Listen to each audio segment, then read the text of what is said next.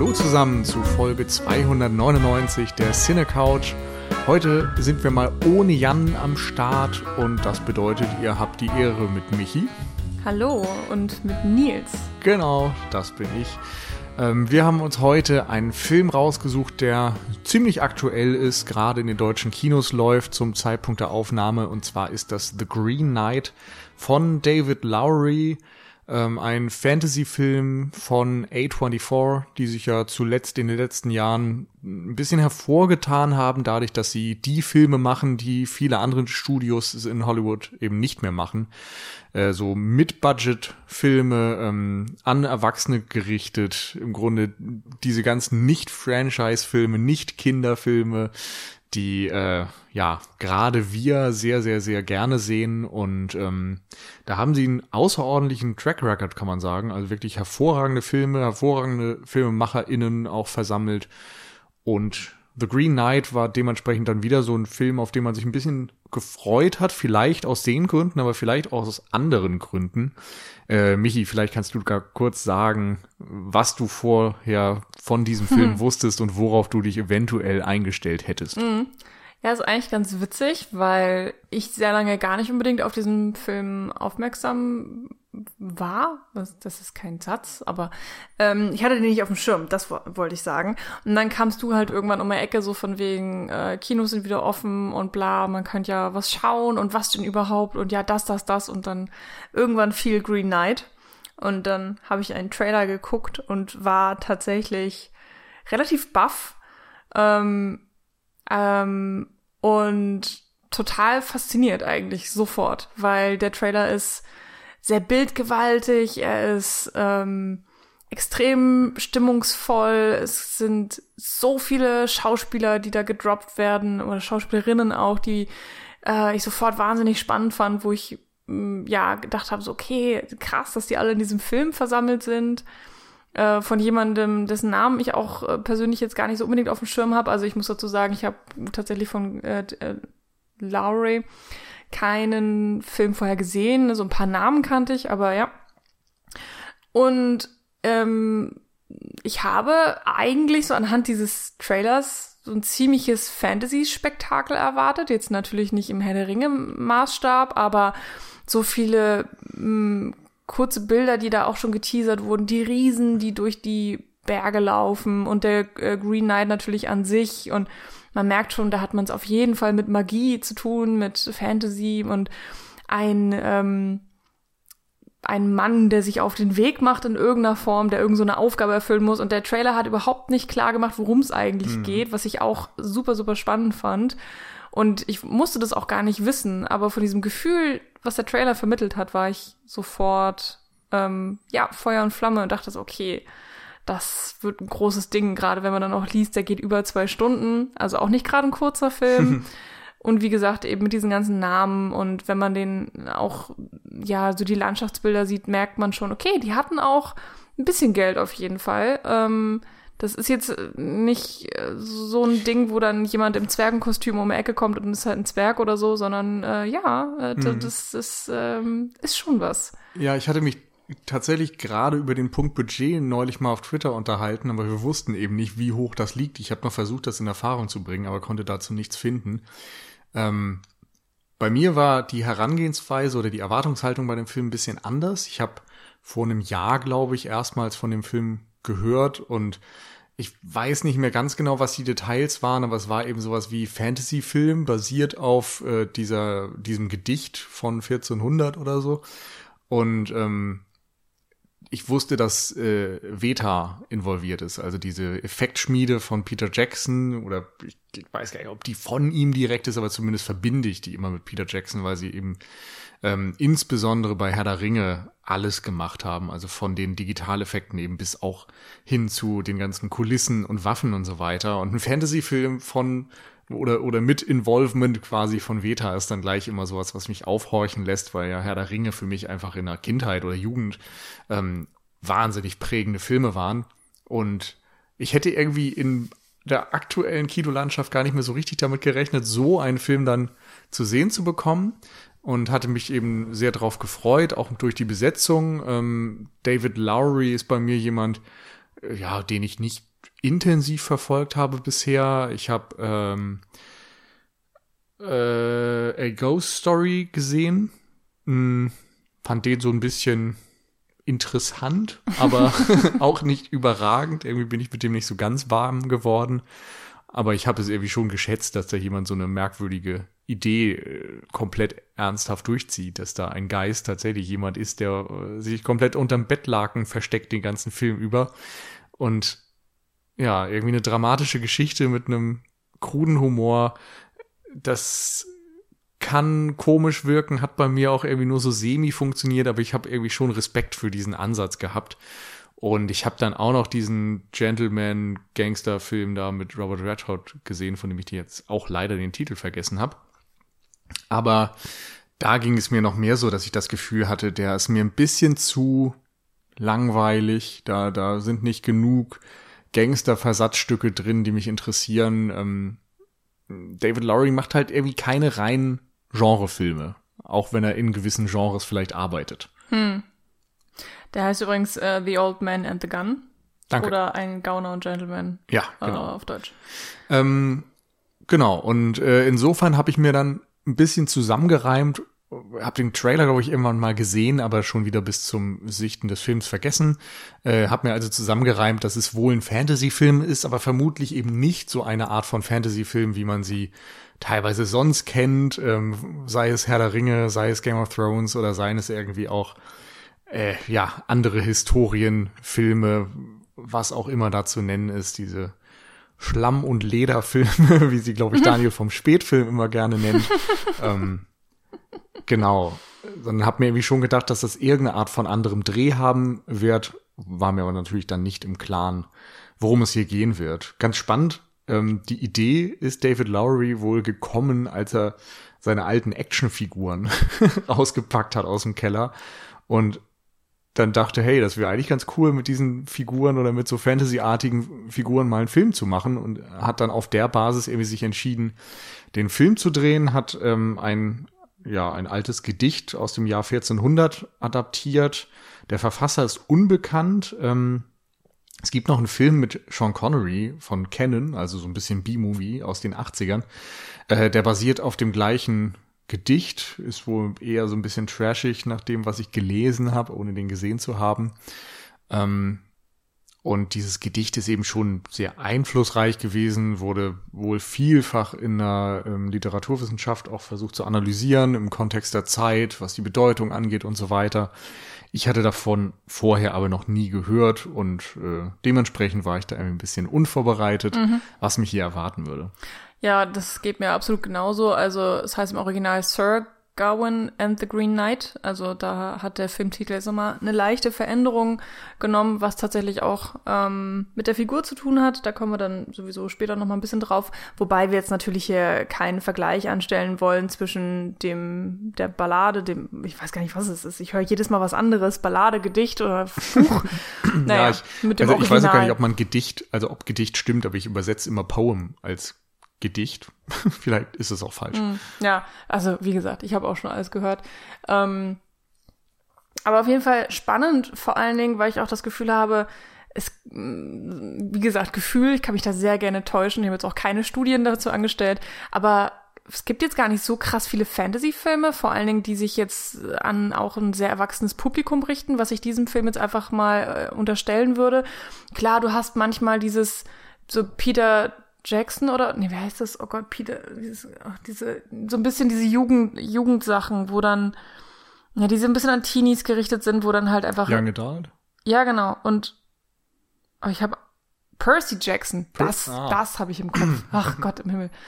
Ähm, ja, so in die Richtung, ne? Das, das gibt's schon immer mal wieder und äh, natürlich gibt es auch immer mal wieder Filme mit irgendwelchen Fantasy-Elementen. Man könnte natürlich auch sagen, okay, in manchen Sci-Fi-Sachen gibt's auch immer wieder übernatürliche Elemente. Da verschwimmen ja dann die Grenzen immer noch mal so ein bisschen.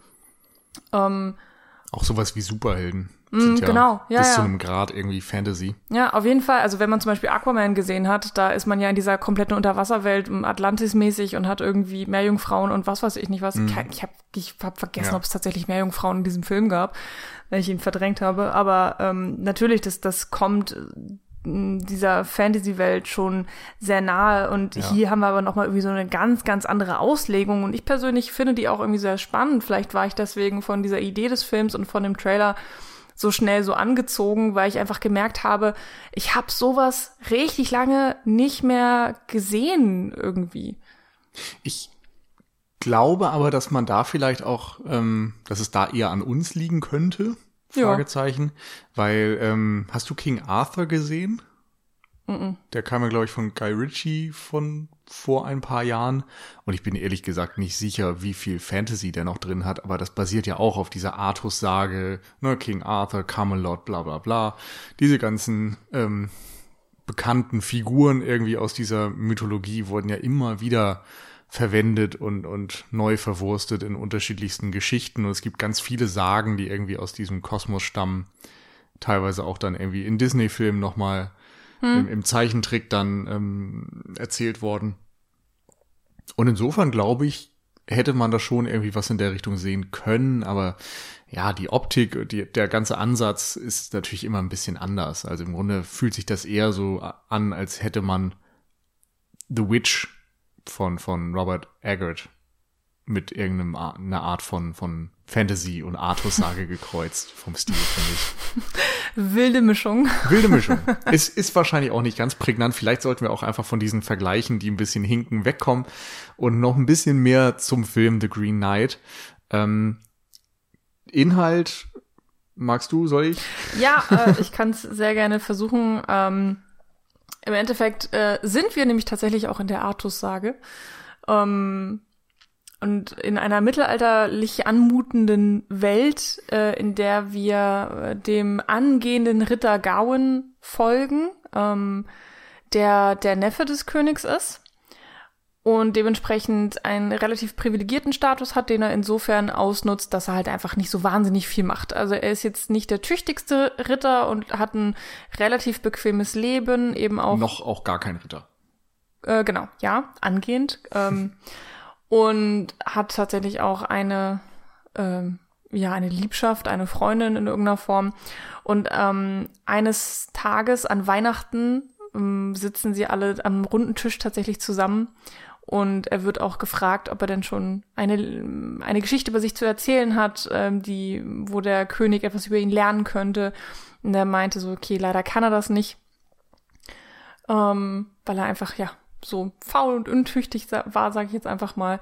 Und kurze Zeit später kommt eben der titelgebende Green Knight in diese Runde und schlägt ein Spiel vor, das er jetzt in diesem Moment von einem tapferen ähm, Mann sozusagen herausgefordert wird und einen, wenn dieser Mann es schafft, ihm einen Stoß zuzufügen, in welcher Kraft auch immer, dann bekommt er die Axt, die dann ein Jahr lang für, weiß ich nicht, irgendwas Gutes sorgen soll. ist immer so schwierig, wenn die Regeln nur einmal erklärt werden. Und dann man sich die merken muss tatsächlich in dem Moment, wo sie einmal erzählt werden. Naja. Und im Gegenzug muss dann aber derjenige, der sich getraut hat, genau ein Jahr später zu ihm in die Green Chapel kommen und ihm wird exakt derselbe Schlag widerfahren. Natürlich haben wir jetzt hier unseren übermütigen Gawain, der seine Chance sieht, sich zu beweisen und eventuell tatsächlich mal auch ein, ein Erlebnis ähm, zu erleben, sozusagen, was ihn dann ausmacht und prägt. Und ähm, natürlich möchte er Ehre gewinnen. Insofern nimmt er die Herausforderung an und schlägt tatsächlich dem Green Knight den Kopf ab. Und muss dann tatsächlich im Gegenzug ein Jahr später auch auf Drängen des Königs diese Reise antreten. Und natürlich geht da nicht alles so glatt, wie man es denkt. Er hat verschiedene Herausforderungen, die ihm äh, auf seinem Weg, ähm, ja, den Weg erschweren und ähm, an denen er eben auch wachsen muss. Und natürlich kommt dann letztendlich irgendwann auch die Frage, wenn er dem Green Knight äh, gegenübertritt, ähm, da er ja ihm den Kopf abgeschlagen hat, ähm, ja, kriegt er dann auch den Kopf abgeschlagen und was bedeutet das für ihn? Ja, genau.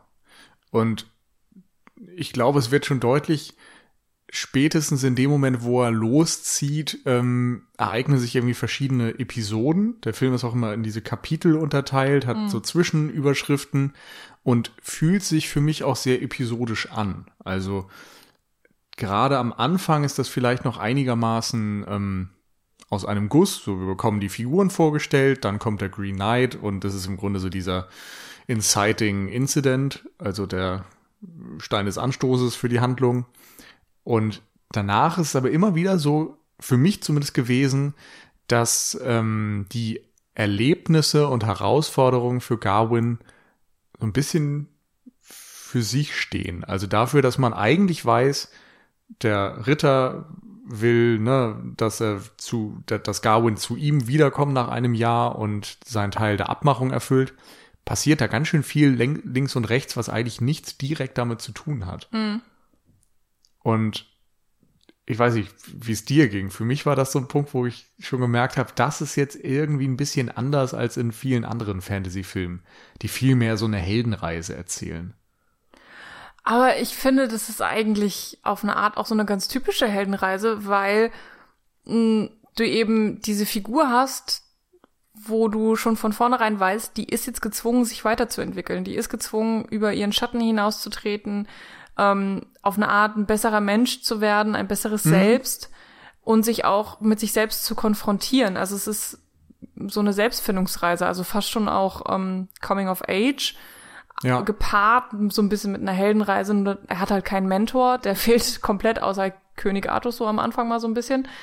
Ähm, und mh, mm, es ist halt nur sehr anders erzählt. Also irgendwie alleine vom Tempo, vom von den Beats, von der tatsächlichen Größe der Herausforderung, sagen wir mal so. Es ist, ich habe das Gefühl, hier wurde nochmal echt versucht, so das Altbekannte ein bisschen anders zu drehen, damit es anders wirkt, frischer wird und ein ganz, ganz eigenes hm. Ding bekommt und mh, irgendwie so auch, ja, ich finde, das merkt man in so vielen Dingen. Also ich will jetzt nicht schon 500 Aspekte ansprechen, ähm, auf die wir dann eh noch zurückkommen, aber äh, ja, auch ich finde, der Charakter wurde auch anders versucht zu schreiben und auch so diese Charakterentwicklung. Es gibt auch da ja so bestimmte Schritte, die man irgendwie schon ein bisschen gewöhnt ist und auch so mit der Dreiaktstruktur. Ich habe das Gefühl, hier wurde da echt versucht mit einigen Sachen na, nicht unbedingt zu brechen, aber da vielleicht einfach so ein bisschen das, was man gewöhnt ist, zu stören. Genau, genau darauf wollte ich auch damit eigentlich hinaus. Ähm, ganz interessant vielleicht, also möglicherweise liegt es eben auch hier daran, dass wir es mit einer Adaption eben zu tun haben. Ähm, in der Ballade ist es so, dass ähm, Garwin viel früher ans Schloss kommt, dort äh, drei Tage verbringt und Alicia Vikander, oder im, in der Ballade natürlich dann nicht sie, sondern die Figur, die Lady, äh, versucht ihn drei Tage lang dreimal zu verführen, während ihr Ehemann zur Jagd ist und ähm, er kann sich dreimal oder zumindest die ersten beiden Male ganz gut widersetzen, beim dritten Mal nur so halb. das vielleicht auch so ähnlich, wie es dann im Film zu sehen ist. Und als er dann am Ende auf den Green Knight trifft, stellt sich heraus, dass der im Grunde ein alter Ego ist vom Lord, von Joel Edgertons Figur in diesem Fall. Und äh, der klärt ihn dann im Grunde darüber auf, dass es ein Test war und dass er bestanden hat, weil er hat ja äh, einigermaßen versucht zu widerstehen und lässt das irgendwie auch gelten, dass am dritten Tag das nur so halb war und ähm, das Geschenk, was er auch im Film bekommt, dieser ähm, Schal, der ihn schützt, den trägt er dort eben auch und ähm, nimmt also, also der, der Green Knight oder Joel Edgerton, der Lord, nimmt es ihm nicht übel, dass er diesen äh, Schal behalten hat, obwohl es eigentlich diesen Deal gegeben hätte, dass äh, ne, sie tauschen gegen die Jagdbeute und so weiter. Und insofern hat er dann die Prüfung bestanden, hat aber selbst das Gefühl, eigentlich feige zu sein und, und es nicht verdient zu haben und kehrt zurück nach Camelot und wird dort dann relativ euphorisch empfangen, was er ja eigentlich beabsichtigt hat, aber kann das halt selbst überhaupt nicht schätzen, weil er das Gefühl hat, versagt zu haben. Also insofern dort eine, eine etwas andere Geschichte, die dann natürlich mm. auch wieder andere Themen in Teilen anspricht, aber insgesamt auch viele Überschneidungen hat. Zumindest kann man sagen, diese ganzen Zwischenepisoden am Anfang vor allem auch mit dem größeren Auftritt des Fuchses, die Riesen, ähm, die Banditen und so weiter, das scheint im Film deutlich äh, größer zu sein im Vergleich zum Text. Äh, auch ein Unterschied zwischen Film und Ballade ist ja auch, ähm, ne, der Titel sagt ja schon, der Sir Gawain. Also im Buch ist er tatsächlich schon ein Ritter und hier ist er noch angehender Ritter. Ähm, das finde ich auch ein ganz interessanter Dreh. Also er verändert jetzt vielleicht irgendwie nicht so viel, aber ähm, ich finde, im Film hat man generell dieses große Thema so Entwicklung, Charakterentwicklung, mhm. Natürlich dann auch so die Identität, wer bin ich eigentlich und ähm, man zweifelt vielleicht mehr daran, dass das überhaupt mhm. zum Ritter schaffen wird. Ne? Genau, und wenn er dann tatsächlich zum Ritter geschlagen wird, was im Film ja vorkommt, ist auch dann diese Frage größer, habe ich das überhaupt tatsächlich verdient? Also einerseits habe ich es verdient, am Leben zu sein, andererseits habe ich diese Riesenehre verdient von König Artus, meinem Onkel, in dem Fall dann ja auch noch zum Ritter geschlagen zu werden und ähm, ein Teil der äh, des, des äh, Round Tables, heißt das so? Nee, wie Tafelrunde. Heißt? Tafelrunde. Ja, genau, das war das Ding, ne? Bei Artus, die Tafelrunde, einer der Ritter von Camelot, war doch ein riesen, riesen Ding. Und ich kenne mich leider jetzt halt echt nicht so wahnsinnig gut damit aus. Aber generell bei Rittern, das wird im Film auch so ein, zweimal ein bisschen angesprochen, ist halt, ähm, Ritter haben gewisse Tugenden und sie müssen gewisse Sachen erfüllen. Sie müssen halt, sie sind nicht einfach nur irgendwelche Beschützer und, und ähm, äh, Türsteher oder irgendwas in der Art und äh, sind trainiert und wissen mit dem Schwert umzugehen, sondern sie haben ja tatsächlich einen Auftrag, sie verkörpern etwas, sie, ver sie verkörpern diese, diese große Idee und tragen dann auch noch so, okay, das Christentum ins Land, ich glaube, das kann man jetzt echt so ein bisschen vernachlässigen hier, aber gerade die Tugenden werden im Film auch so ein, zweimal ähm, angesprochen. Hm, ähm, öfter. ja, okay, vielleicht auch öfter. Ähm, und da merkt man natürlich auch bei unserer Hauptfigur, also gespielt von, wie heißt er, Dev Patel? Ja. Dankeschön. Ähm, Vor allem bekannt aus Slumdog Millionär wahrscheinlich. Genau. Da merkt man von der ersten Sekunde an, er ist nicht richtig tugendhaft, ne? Also mhm. er feiert die Nacht durch, er trinkt maßlos und viel, viel, viel zu oft. Er äh, kümmert sich so lala um seine Pflichten irgendwie. Er ist für seine Mutter augenscheinlich jetzt auch nicht so wahnsinnig viel da. Die weiß auch gar nicht, wo er ist. Er hat eine Beziehung mit einer ich glaube, Prostituierten. Ich hab's. Wirkt so. Ja, es wirkte irgendwie so. Ähm, wo er halt auch nicht ordentlich zu stehen kann. Also er kann zu dieser Liebe, zu dieser Beziehung nicht stehen. Er kann nicht, ähm, wie heißt das denn? Also all in gehen und wirklich mhm. auch sagen, auch außerhalb sozusagen, das hier ist meine Lady. Genau. Und genauso wenig kann er eben standesgemäß quasi heiraten oder jemanden finden. Er ist irgendwie so ein bisschen zwischen den Stühlen und hat irgendwie auch nicht genug Antrieb und Ambition, um tatsächlich aktuell zum Ritter zu werden, was sich ja dann auch sehr deutlich zeigt, als er keine Geschichte erzählen kann. Genau, und er hat sich seine Sporen auch noch nicht verdient. Ähm, er ja, hat, hat so ein bisschen seinen Status vielleicht auch ausgekostet. Also das sind, das sind viele Sachen, die im Film immer mal so angerissen, angedeutet werden. Ich äh, tue mir jetzt gerade auch so ein bisschen schwer, dass ich da nicht zu viel reindeute, wo vielleicht gar nichts ist.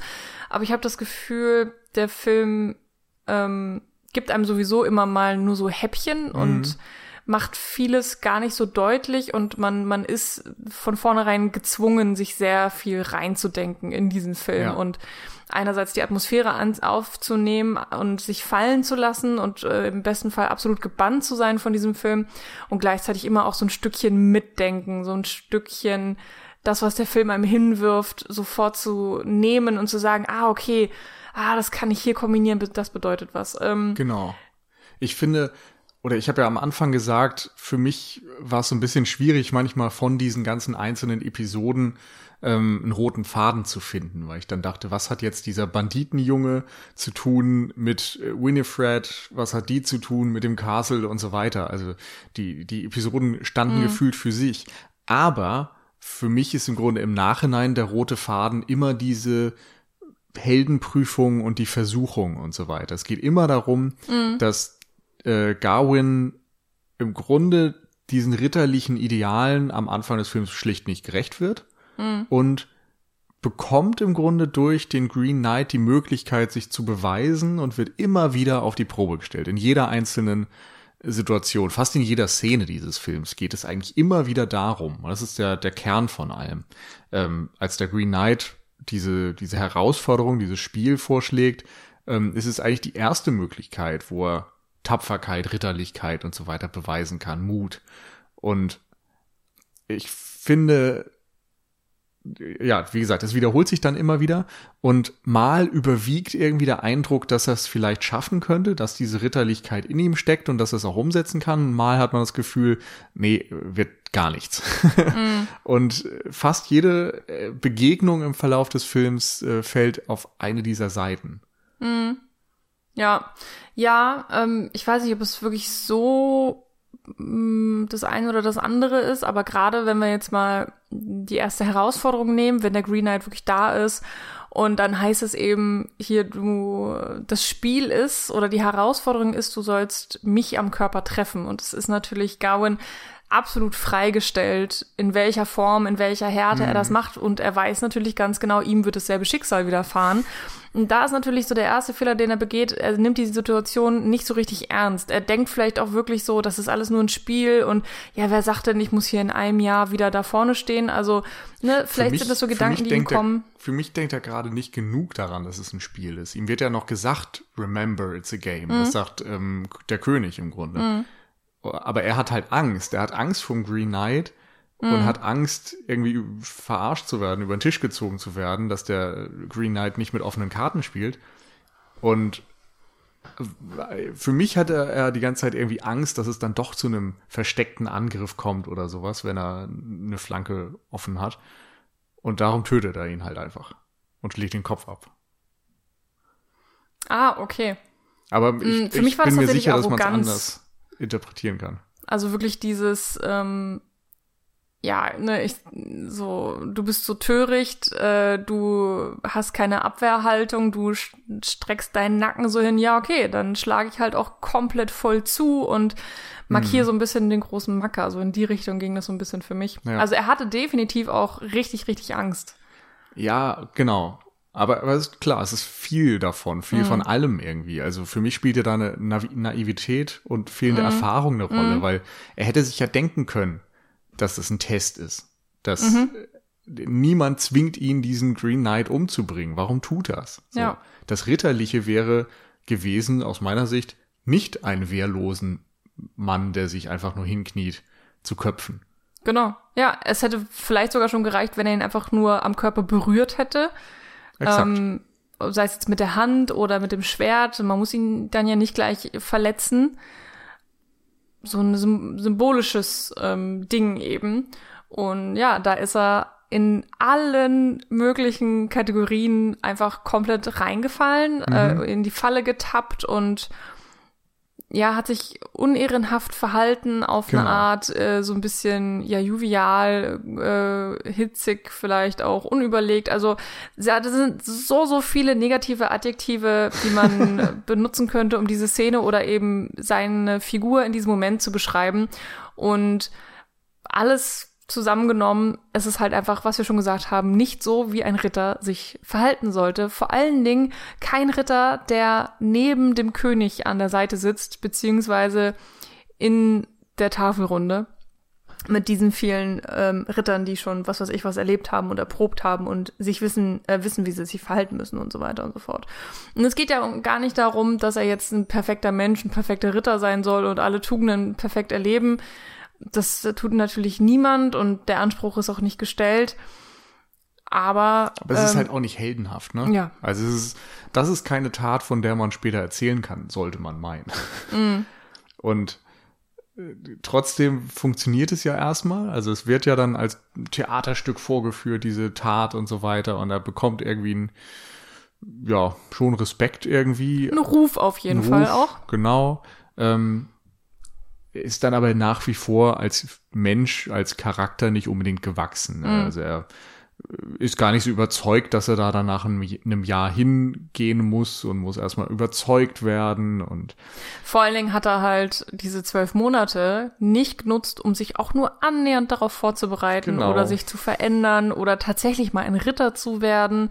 Man hätte in einem Jahr ja so viel anstellen können und er ist genau der alte Gabun wie vorher, ist bei ja. seiner Freundin und besäuft sich die ganze Nacht.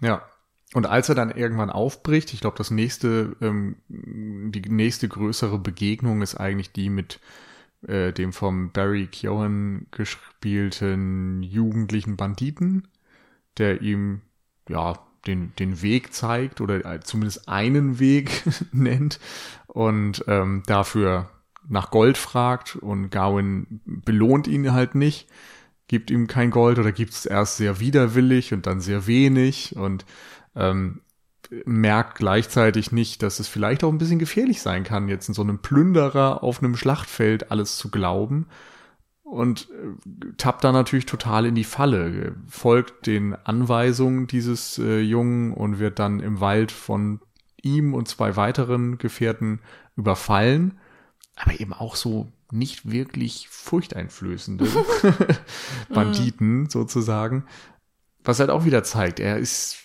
er ist nicht wirklich fähig. Er ist kein Ritter. Er schafft es nicht mal, sich gegen harmlose Jugendliche durchzusetzen in dem Fall oder vorab mit einer Gefahr zu rechnen und ist dieser ganzen Reise eigentlich gar nicht gerüstet. Mhm. Eine der Dinge, der Tugenden, die Ritter wohl ähm, haben sollen, die wohl auch wahnsinnig wichtig ist, ist halt ähm, Compassion. Mitgefühl. Das, äh, genau, Mitgefühl. Und das ist halt auch eins, in, was man in dieser Szene halt extrem vermisst. Also alleine, wenn man sich überlegt, wir sind auf einem Schlachtfeld, da liegen überall Tote und es gibt auch vorher einen Moment, wo er im Wald äh, die Leiche einer Frau sieht, die mit Pfeilen durchlöchert ist.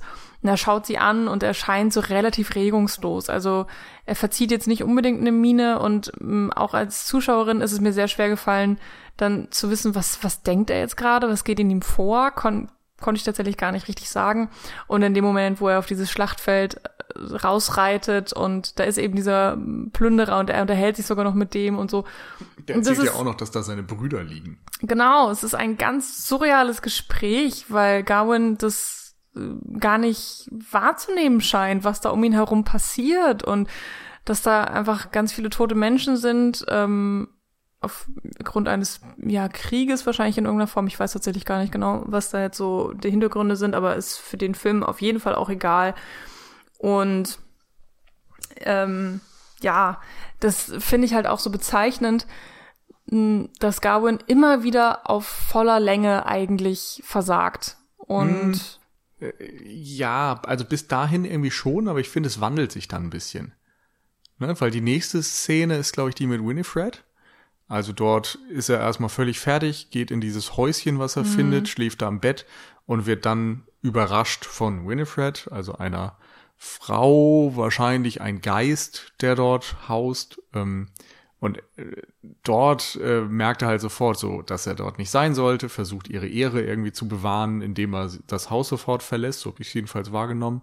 Und ähm, als sie ihn dann um Hilfe bittet, ihren Kopf zu suchen, lässt er sich auch darauf ein und zeigt durchaus Mut, aber eben immer mit Abstrichen, nämlich fordert er hier dann sofort eine Gegenleistung dafür und ähm, ja, aber ansonsten finde ich, ist das so ein Moment, wo er erstmals irgendwie gewisse Heldentugenden oder Ritterlichkeit an den Tag legt. Mm, schon.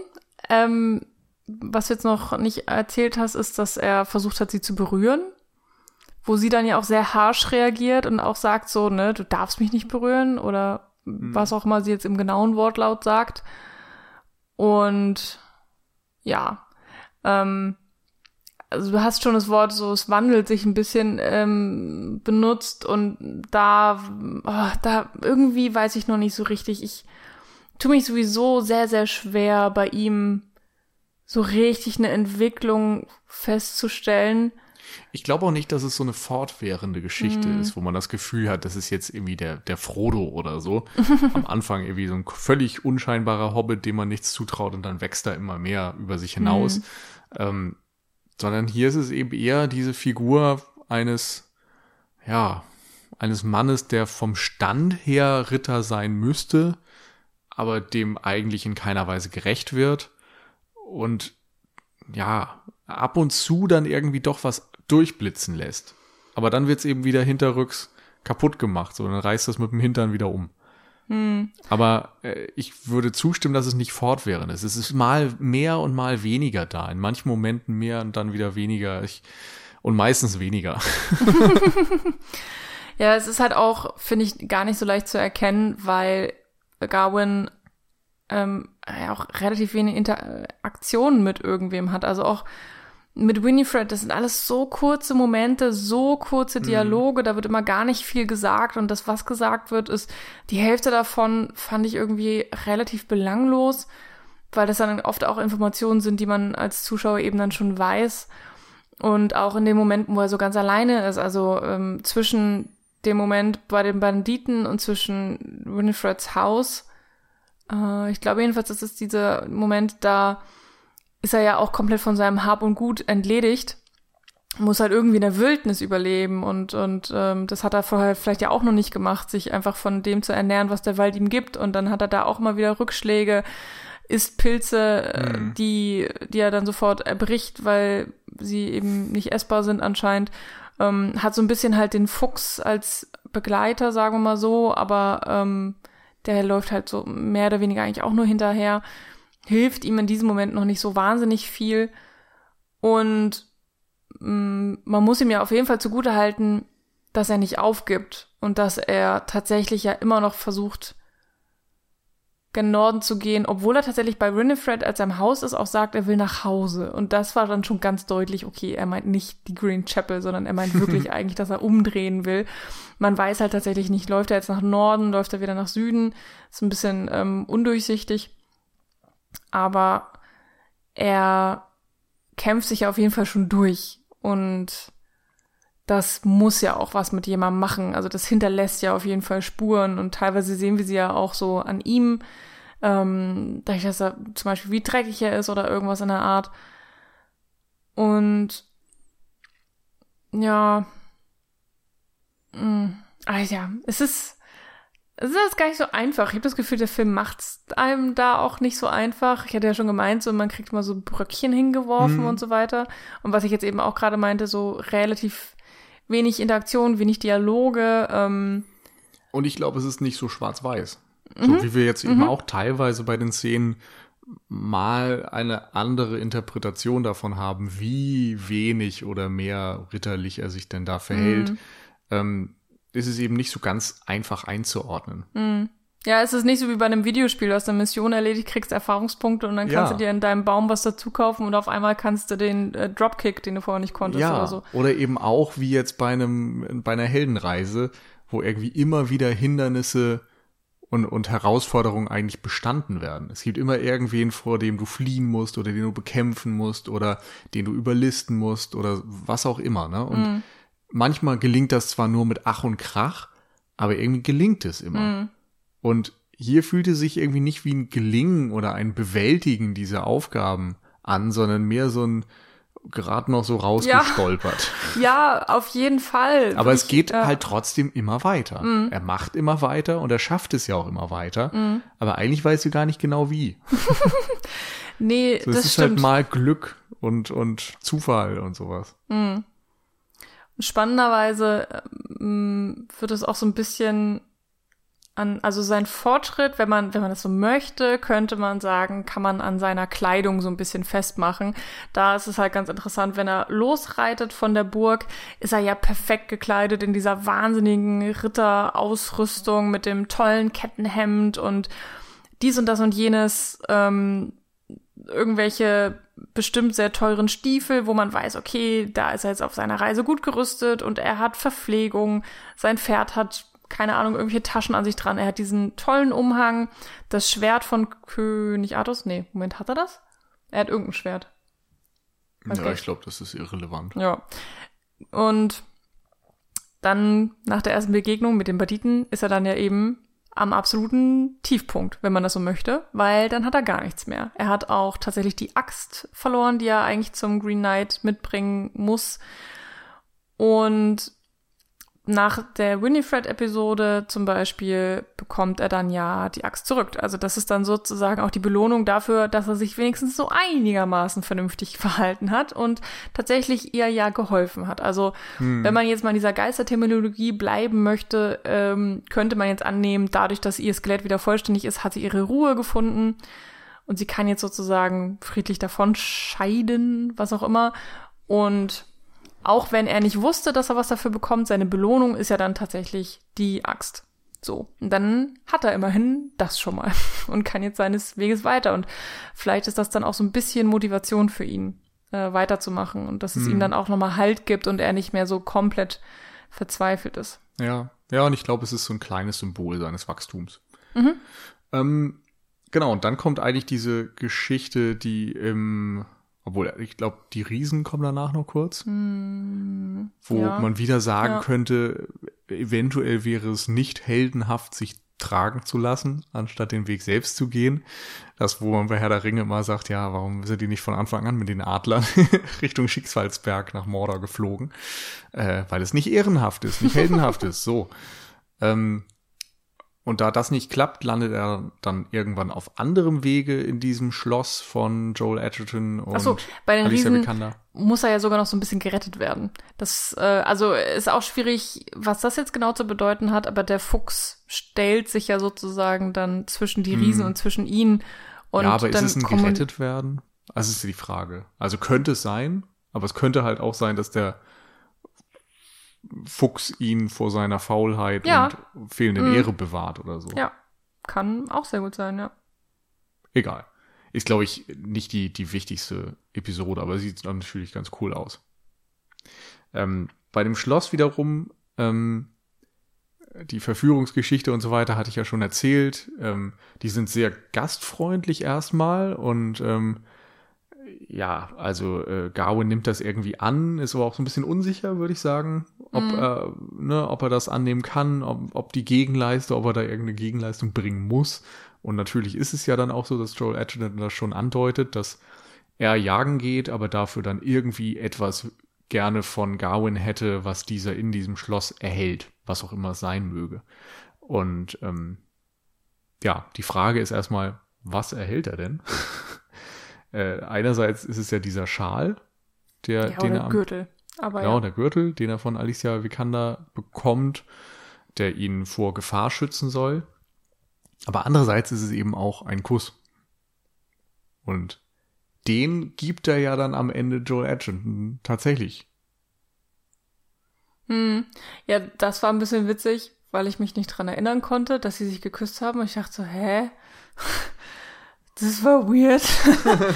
Und dann dachte ich, ja, okay, sie müssen sich irgendwie geküsst haben oder vielleicht ist es äh, auch dann symbolisch gemeint, so von wegen, du hast die Zuneigung meiner Frau bekommen und die hole ich mir jetzt wieder so zurück, mhm. sozusagen. Ähm, ja. ja, also ich hatte den, den, Eindruck zumindest, dass es in der Beschreibung dieser Geschichte, der, der ursprünglichen, ein bisschen besser aufgeht und ein bisschen klarer ist zumindest. Äh, was damit auch thematisch gemeint ist, weil das eben am Ende dann sehr deutlich aufgelöst wird. Hier äh, war ich eher ein bisschen verwirrt. Mhm. durch diese ganze Konstellation und eben auch dadurch, dass der Gürtel nicht wirklich erwähnt wird. Also dieser Tausch von dem Lord und Garwin wird da immer wieder angedeutet, aber als als Gawain am Ende dann halt ihm nicht diesen Gürtel gibt und nicht, da, nicht erwähnt, dass er ihn erhalten hat, geht's halt auch wieder einfach weiter. Also mhm, ja. es endet so ein bisschen im Nichts, diese Episode. Mhm. Und auch diese ganze Geschichte mit Treue, Verführung ähm, und, und Betrug im Grunde verläuft einfach so im Sande. Ging mhm. dir das auch so? Ja, total. Äh, vor allen Dingen was das Ganze ja nochmal komplizierter macht, dass ja Alicia Vikander hier diese Doppelrolle spielt. Also, dass sie einerseits eben die Lady ist, wie hier jetzt eben in dieser Episode im Schloss, und gleichzeitig spielt sie halt äh, es Essel, die Prostituiertenfreundin ja. in der Heimat sozusagen. Ist mir nicht aufgefallen. What? Was? Ernsthaft? Ja, ich weiß auch nicht. Ich dachte, also ich habe es bei Essel nicht gesehen. Also die Lady sieht halt mega nach Alicia Vikander aus. Aber Essel, nee, da ist mir einfach nicht aufgefallen. Wie witzig. Und dann Okay. habe ich es nachher halt mitbekommen, dachte so, oh mein Gott, das äh, eröffnet ja ganz neue Interpretationsmöglichkeiten. Okay. Aber nee, ist mir beim Schauen nicht aufgefallen. Ah, das fände ich mal spannend, ob es mehreren Leuten geht, so wie dir. Ähm, Ich war dann tatsächlich noch am überlegen, ob die Braut am Ende in seiner Flash-Forward-Vision, ob das die gleiche ist wie Winifred, was sie nicht ist. Habe ich auch erst gedacht, aber ja, ist sie nicht. Das war auch so, okay, helle Haut, diese krass roten Haare. Also Ja. da, da waren schon gewisse Ähnlichkeiten, aber ja. Und was eben noch interessant ist, ist, dass Joel Edgerton teilweise am Ende so ein bisschen in den Green Knight gemorpht wird. Äh, auch nochmal was, wo wir dann Genau. äh, drüber reden müssen, weil da hätte Aber ich auch zumindest noch was. wird mit Doppelrollen gespielt.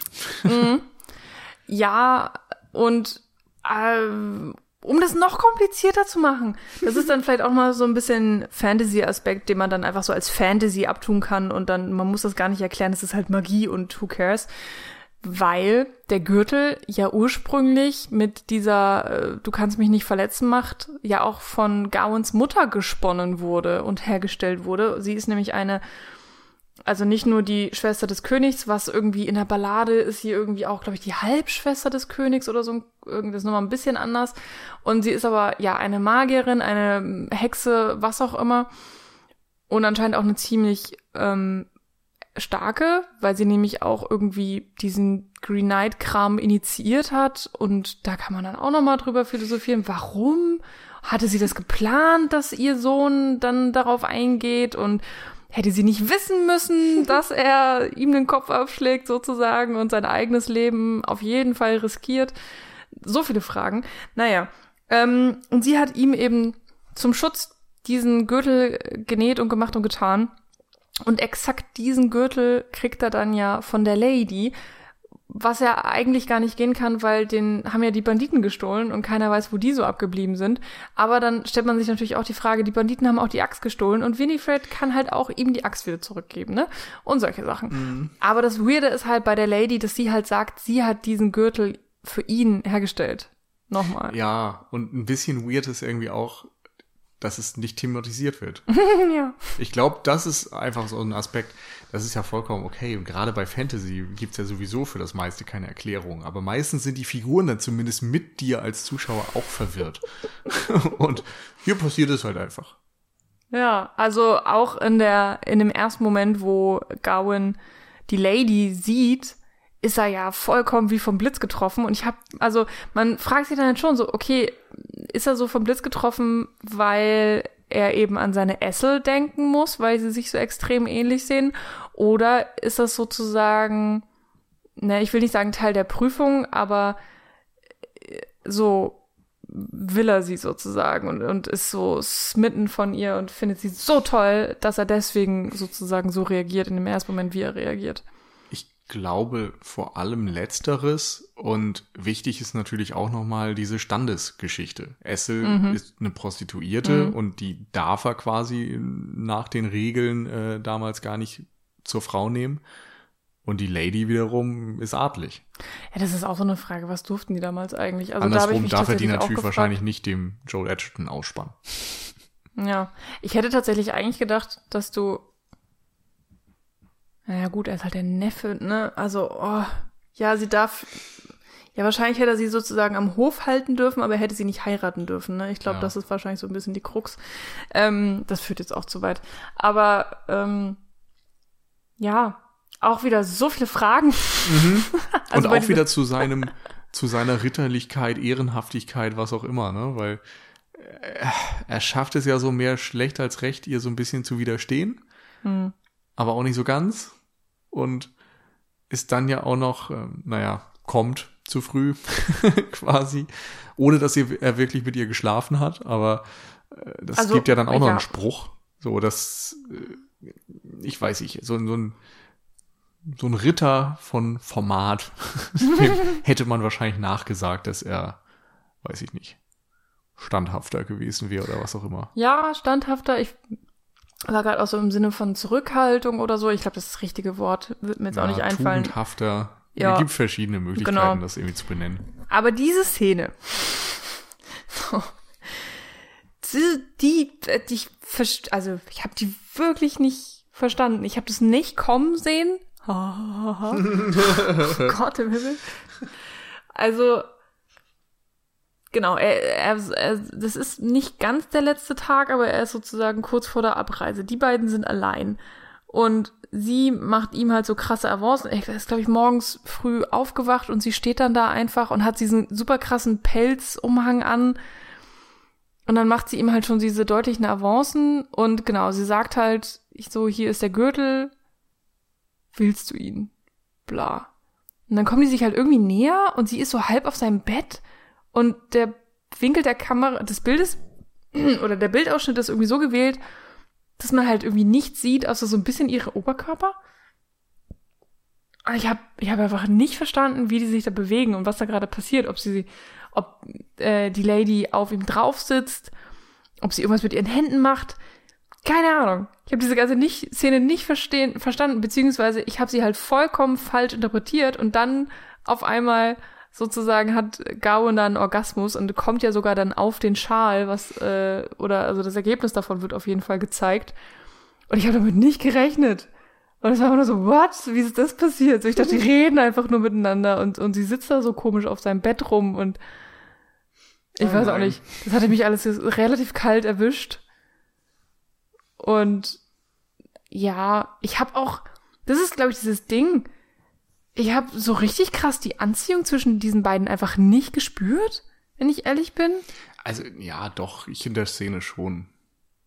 Aber Ja, in Ist der halt dann Szene vielleicht so ein bisschen, Interpretationssache. Ja. Ach, also, keine Ahnung.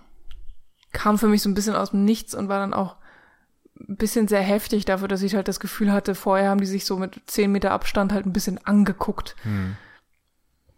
Ja, ich glaube, mir ist das gar nicht so aufgefallen, weil die, die Charakterinteraktionen in diesem Film ja nie so richtig natürlich sind oder so. so Nee. Das sind keine wahren Emotionen, sondern es ist eben äh, so ein bisschen Weird.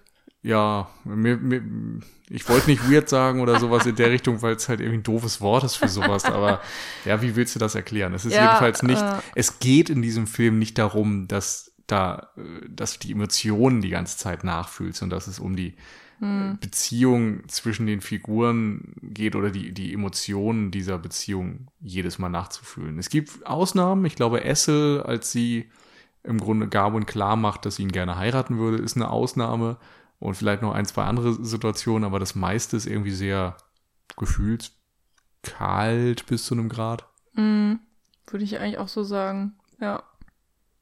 Also es ist halt irgendwie eher ein kopflastiger Film als einer fürs Herz. Was halt eine der Sachen ist, die ich auch wirklich nicht erwartet habe nach diesem Trailer. So. Ähm, in dieser Episode muss man ja sagen, er, äh, ja, er hat der Versuchung schon irgendwo widerstanden, so ein bisschen. Man muss ihm dann ja auch zugute halten, dass er dann geht, also dass er Flucht nach vorne antritt, ein bisschen. Und nicht abwartet, bis der letzte Tag gekommen ist. Äh, ich habe da ja auch schon fast mitgerechnet, dass er dann irgendwie Ja. verpennt sozusagen und dass Ja. dann auf einmal Weihnachten ist und er eben nicht vor dem Green Knight steht. Hätte ich auch spannend gefunden, weil ich dachte, ah, was passiert dann? was ist dann die Konsequenz eigentlich? Ich konnte mich an die Spielregeln auch nicht mehr erinnern an dem Moment. Kann ich immer noch nicht. Weiß auch gar nicht, ob das überhaupt beschrieben worden ist, was dann passiert, wenn es, wenn, wenn ein Jahr später. Ich glaube, das ist auch so ein Ehre-Ding, ne? So, du Ja. weißt gar nicht, was die Konsequenz ist, aber wenn nicht, wenn du es nicht erfüllt hast, ist die Konsequenz auf jeden Fall, du bist ehrenlos. Ja, Ja. gut erklärt. Vielleicht stirbst du, vielleicht lebst du, aber ja. Ehre ist auf jeden Fall weg. So oder so. ja. Mm. Genau, und dann kommt ja das, was wir schon so ein bisschen beschrieben haben. Er trifft nochmal auf Joe Edgerton. Dann so sind sie halt irgendwie einigermaßen quitt und äh, er holt sich den Kuss sozusagen zurück. Und dann kriegt er wieder den Fuchs. Ja. Was auch irgendwie witzig war. Ja, ich musste so ein bisschen an äh, den Lars von Trier Film Anti, Anti, Antichrist, Antichrist denken, weil da auch irgendwann der Fuchs redet. Ach so, habe ich nicht gesehen. Äh, nee, ansonsten ist es natürlich eher so, ähm, naja, so märchenhaft der Fuchs redet. Mhm. Und ich finde die Fragestellung ganz interessant. Also, der Fuchs versucht ja, ihn davon abzuhalten, so. zur Green Chapel zu ja. gehen. Genau, das Grunde, passiert ein bisschen später. Also sie sind dann halt auf dem Weg und dann kommt es an diesen Fluss mit dem genau. Kanu. Mhm. Und im Grunde, wie du sagtest, so die Spielregeln sind halt alle irgendwie nicht klar. So ist es wirklich, muss er da wirklich hin? Am Anfang war er selbst nicht sicher, ob er äh, nicht einfach zu Hause bleiben kann. Hm. Und macht sich dann auf diese beschwerliche Reise und weiß eigentlich gar nicht, wo sein Ziel ist und muss es finden. Und so ein bisschen fragst du dich ja schon, so, ja, wozu eigentlich? Muss das jetzt sein? Kannst du dir das nicht eigentlich sparen? Und genau die Frage wird dann ja nochmal erhärtet, dadurch, dass der Fuchs ihn davon abbringen will. Dann sagt sie, was, was erwartest du dir eigentlich hier? Ne? Du, du weißt ja, was passiert. So, du hast dem den Kopf abgeschlagen, der wird das jetzt mit dir machen. Warum lässt du dich darauf ein? So, was hast du hier zu gewinnen? Hm. Oh Gott, fragst du mich das jetzt? Muss ich antworten? du ähm, musst nicht, ob du darfst. ja. Wie mit vielen Sachen im Leben vielleicht hm. auch, wo man sich denkt, so, sollte man das tun? Ist ja. das, ist äh, auch eine, ist es, macht man Sachen aus purem Egoismus oder doch aus anderen Beweggründen, bla bla. Ja, ich ähm, glaube, es kommt zumindest, um, sonst übernehme ich das jetzt, ähm, es kommt eben wieder auf diese Frage der Ehre zurück. Mhm. Das Ehrenhafte ist, sich dem zu stellen. Eben auch sich einem Schicksal zu stellen, ähm, im Wissen, dass es negative Konsequenzen für dich hat. Aber du weißt eben trotzdem, dass es das Richtige ist. Und manchmal muss man im Leben eben das Richtige tun, auch wenn es vielleicht schmerzhaft ist. Und hm. feige Menschen oder unehrenhafte Menschen würden eben eher vor ihrer Verantwortung davonlaufen. Hm. Und da wird er so ein bisschen nochmal auf die Probe gestellt, was wieder die Ritterlichkeit und den Charakter angeht. Ja, genau. Und der Kern dessen ist so ein bisschen die Frage auch, will er tatsächlich Ritter sein? Also das ist, glaube ich, auch das, was er sich in dieser Reise selbst beantworten muss. Und er kann ja eigentlich nur Ritter werden, wenn er dem Green Knight tatsächlich auch gegenüber steht. Ja, weil, nur weil dann er irgendwie ehrenhafte Taten vollbringt und das ist sicherlich so seine. Genau. Weil er halt auch weiß, wenn er es nicht macht, dann kann er, dann, dann ist er tief in seinem Herzen einfach, ist er kein Ritter und mhm. selbst wenn er zum Ritter geschlagen wurde, so kann er den dann eigentlich nicht tragen. Ja. Und dieses Gefühl trägt er ja jetzt schon rum, ne? dass er da im Kreis dieser großen Namen ist, sozusagen an der Seite von King Artus und äh, König Artus und eigentlich das vielleicht halt gar nicht verdient hat. Also diese Selbstzweifel mhm. sind ja schon da. Und er weiß ja auch tatsächlich nicht, ob er es eigentlich will. Also der mhm. Green Knight, das ist ja mhm. dann wieder die nächste Szene, die passiert.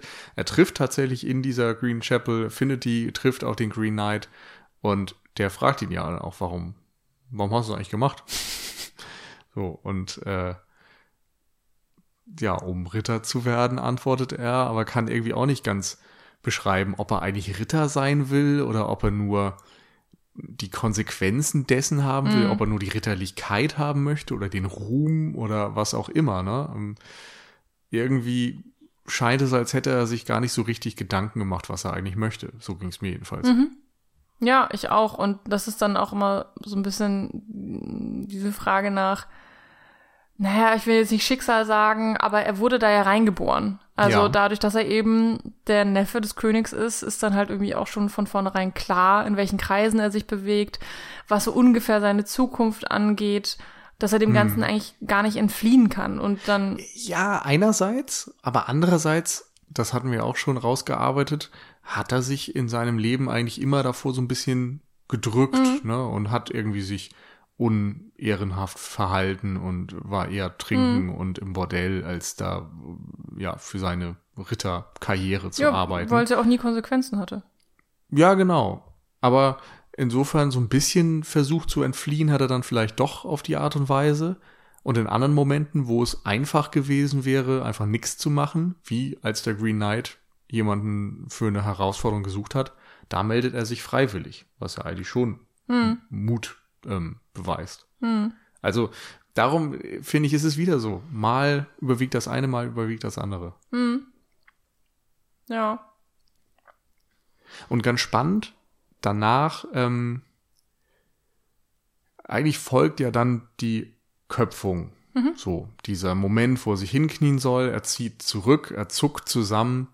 Ähm, Im Text ist das wohl so, dass er einmal eben vor Angst zurückzuckt, beim zweiten Mal äh, sich nicht regt, aber der Ritter nur testet, ob er dann tatsächlich diesmal zuckt oder nicht. Und beim dritten Mal schlägt er dann an sich zu, was dann wieder diese drei Tage und die drei Versuchungen spiegelt. Im Film, ja, ist das dann eben ein bisschen anders. Ähm, hier sieht er im letzten Moment ja so eine Art Zukunft von ihm, wie wahrscheinlich die Zukunft verläuft. Er hat durch den Gürtel eine Unbesiegbarkeit, kann man sagen. Er kehrt zurück, wird irgendwann König, heiratet, kriegt ein Kind mit Essel, heiratet aber eben nicht Essel, nimmt das Kind trotzdem mit. Der Sohn stirbt irgendwie auf dem Schlachtfeld. Eigentlich hast du das Gefühl, sein, sein ganzes Leben ist ganz schön furchtbar. Mhm. Also rein emotional, da ist niemand und da ist eben am Ende auch niemand in der Tafelrunde, sondern er sitzt da alleine, als irgendwelche Leute sein Schloss stürmen und er sich dann auch noch für so einen feigen Tod entscheidet, indem er den Gürtel abnimmt und sein Kopf in dem Moment dann zu Boden fällt. Ja, ist die Frage, ob das ein feiger Tod ist. Da würde ich jetzt vielleicht ähm, gar nicht. Vielleicht. Ähm, mit dir übereinstimmen. Ja, aber ich hatte auch das Gefühl, das waren deprimierende. Es kam mir vor wie 20 hm. Minuten. Ich glaube, es war nicht so lange, aber. Ja. Aber tatsächlich eine wortlose Sequenz, komplett wortlos. Mhm. Ja, hat mich auch ein bisschen überrascht da finde ich mich dann halt auch selbst unsympathisch und dann weiß ich auch immer nicht, kann ich das im Film jetzt anlasten oder sollte ich das einfach irgendwie ignorieren? Wie schlimm ist das wirklich? Mich hat's auf jeden Fall persönlich gestört, muss ich sagen. Ich hab's dann halt gerochen, dass es nur so eine Zukunftsvision mhm. ist, irgendwie relativ schnell. Also gerade, weil es irgendwie dann auch so wortlos war und weil es natürlich dann auch ja. in super schnellen Schritten vorangeht. Ähm, es schlägt natürlich auch immer in dieselbe Kerbe. Es ist immer so, er tut ich will nicht sagen das Falsche, aber mh, mm, das Unehrenhafte. Mein ja, Gott, ich glaube, es ist. Man benutzt dieses Wort irgendwie auch zu oft. Ja, ne? ist, das ist schlimm, das stimmt. ähm, aber ich finde, es ist eine total nachvollziehbare Konsequenz aus diesem Film. Der Film hat mhm. uns eigentlich gezeigt, dass er keine Ritterlichkeit in sich trägt, dass mhm. er diesem Job, dieser Aufgabe eigentlich nicht gewachsen ist und in, nennen wir es mal Vision, in der Vision bekommt er das nochmal haarklein aufs Brot geschmiert. Mhm. Dass er einfach dafür nicht gemacht ist. Und ich habe das auch gerochen. Ich, ich würde es dem Film nicht negativ anlassen, weil ich nicht das Gefühl hatte, dass ich da überrascht werden soll und der das nicht geschafft hat, mich zu überraschen, sondern äh, ich glaube, das war schon okay, dass man da an Bord war. Ja, ja, doch, auf jeden Fall. Äh, ich wollte nur eine Sache kurz noch ergänzen. Ähm, einerseits so in dieser Vision, ne, ist er wirklich nicht die beste Version seiner selbst. Die Konsequenz ist aber auch, dass er ja tatsächlich den Menschen um sich rum wirklich auch ziemlich viel Leid zufügt. Also einerseits direkt Essel zum Beispiel auch, die er wirklich ähm, ach, der einfach das Kind wegnimmt. Also das frisch geborene Baby. Also ich kann mir nichts Schlimmeres für irgendeinen Elternteil mhm. vorstellen als eben das. Äh, und natürlich dann auch, dass, dass er sie nicht zur Frau nimmt, dass sie, dass er sie verstößt, ähm, die Beziehung mit ihr abbricht und ähm, also sie, sie stehen sich dann ganz am Ende ja irgendwie auch nochmal gegenüber. Sie hat sich jetzt nicht umgebracht oder sowas, aber man kann sich vorstellen, so glücklich geworden ist sie eben nicht. Und mm, ja auch, dass das Königreich irgendwie zerfällt, dass der Tod seines Sohnes, da könnte man eben auch sagen, das lastet ihm an, genauso wie ähm, ja, weiß ich nicht, die Ehe zu seiner neuen Frau und so, die schien ja auch nicht so wahnsinnig glücklich. Also alle um ihn herum scheinen durch sein Leid noch mehr Leid hinzugefügt zu bekommen, auf irgendeine andere Art und Weise. Er ist auf jeden Fall involviert. Gerade natürlich, wenn man auch denkt, er ist nicht nur Ritter geworden, sondern irgendwann auch König des Landes, dann hat man ja auch eine unfassbare Verantwortung und dann weiß man auch, eine kleine Entscheidung verändert wirklich das Leben vieler Tausender, Hunderttausender Menschen. Und ich kann mir vorstellen, dass das genau eben auch eine Sache ist, die ihm in dieser Vision bewusst geworden ist. Also nicht nur, dass er selbst ein schreckliches Leben führen wird, sage ich jetzt einfach mal so plakativ, sondern eben auch, ja, dass es äh, für alle um ihn herum wahnsinnige Konsequenzen haben wird. Und ähm, ja, vielleicht sollte man relativ von vornherein wissen, sozusagen, dass es eine Zukunftsversion ist, also oder dass, dass es nicht das richtige Ende ist. Ähm, ich hätte nur gedacht, ja, da hätte man auch von vornherein dazu stehen können, weil gerade der Anfang ist ja schon so gemacht, dass man denkt, er läuft wirklich weg, er kommt wirklich daheim an und so weiter. Am Anfang weiß man es ja wirklich nicht, mm, auf was im Pfad man sich jetzt befindet. Und ich habe mir halt einfach nur gedacht, so ja, ich hätte diese Tortur, ich persönlich hätte ihn nicht gebraucht da war ich dann halt in dem Moment im Film auch einfach zu wenig investiert oder ich war in, in mhm. ihn, in Garwin, zu wenig investiert. So, und, und ich habe dann auch einfach selbst nur gelitten, weil ich halt einfach alles so deprimierend fand und alle gucken ja auch so todesbetrübt und ja. es ist grau und aber ich finde es halt wichtig für für die Entscheidungsfindung, die dann folgt oder für die Konsequenzen. Ja, ja, ja, aber klar, meinetwegen kann man über die Ausführlichkeit dann anderer Meinung sein. Ähm, hm. Zumindest, wir springen ja dann wieder in die Jetztzeit sozusagen. Also man kann sowieso, glaube ich, über diese ganzen Zeiten auch noch debattieren. Es gibt ja auch bei den Banditen eine äh, einen Moment, wo zwischendurch sein toter Körper eigentlich gezeigt so. wird, wo er gefesselt ist und dann irgendwie in so einer Kreisfahrt oder sowas ähnlichem erst tot am Boden liegen und dann lebt er wieder und macht weiter. Also aber Ganz interessantes Konzept hier, finde ich. Das war aber für mich eigentlich genauso auch eine Vision, wie er sie jetzt am Ende hatte, dass er halt wusste, mhm. okay, wenn ich jetzt nicht handle, dann wird das passieren. Oder wenn ja, ich jetzt, kann man so genau, sehen. wenn ich jetzt ähm, mein altes Selbst bleibe. Ja, ja, das ist, das ist eine gute Idee, glaube ich, das so zu sehen, dass, dass er sich ja manchmal zum, zum Kämpfen oder für das Richtige entscheidet, nachdem er vorher die Konsequenzen sieht, die er hätte, wenn er, wenn er es nicht tut. So ein bisschen dieses äh, Scrooge-Weihnachtsgeschichte-Ding, ja. ne, der, der Geist der mhm. zukünftigen Weihnacht und so weiter kommt nochmal und zeigt dir, was passieren könnte. Ähm, zumindest nimmt er dann den Gürtel ab, bevor ihm der Kopf abgeschlagen wird, um diese schlimme Zukunft zu verhindern und eben dann lieber auf der Stelle zu sterben und eigentlich wäre das ja auch ein, ein Trick gewesen. Mhm. Und er entscheidet sich dann wieder für das Ehrenhafte, indem er auf den Trick verzichtet und bereit ist, äh, den Schlag entgegenzunehmen. Mhm. Genau. Und das ist eben auch diese Sache, wo wir gerade eben schon waren, ähm, in dieser Vision, wo er dann als alter Mann, wenn er sowieso schon alles verloren hat und sein Königreich zusammenbricht, dass er dann eben den Gürtel abnimmt und in diesem Moment fällt sein Kopf ab. Ähm, das könnte man jetzt eben so sehen, dass, äh, dass er diesem Hieb des Green Knight tatsächlich nicht entfliehen konnte. Mhm. Also vielleicht körperlich, aber halt in der magischen Welt sozusagen, in der wir uns befinden, eben nicht. Und das halt das Einzige, was ihn am Leben gehalten hat, dieser, dieser grüne Gürtel ist mit dem Schutzzauber. Und ja, in diesem Moment wählt er dann tatsächlich den Freitod. Und über die Gründe kann man wirklich irgendwie sehr debattieren. Äh, das ist natürlich jetzt auch alles überhaupt nicht erklärt vom Film.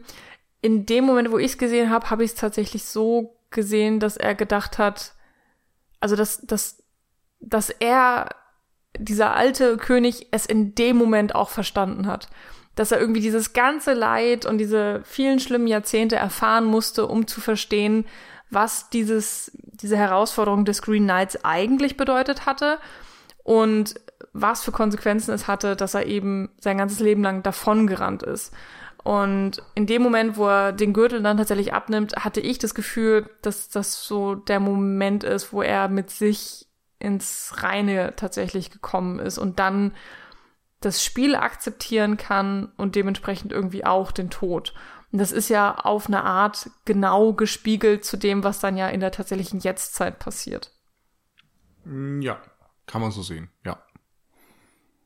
Aber ich ähm, kann es auch total verstehen, dass es so äh, der easy way out ist in dem Moment. Also der Film gibt einem da einfach nicht so wahnsinnig viele Anhaltspunkte. Ja.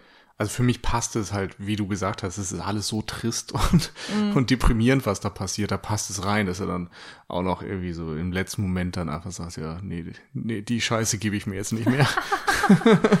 ja, und beim tatsächlichen Ende, oh Gott, oh, jetzt hm. verlässt mich total meine Erinnerungskraft, weil wir wissen ja eigentlich gar nicht richtig, wie es ausgeht, oder? Wir sehen nicht, dass tatsächlich der Hieb fällt und dass der Kopf. Genau. Also abgeht. sie sehen sich so ein bisschen an.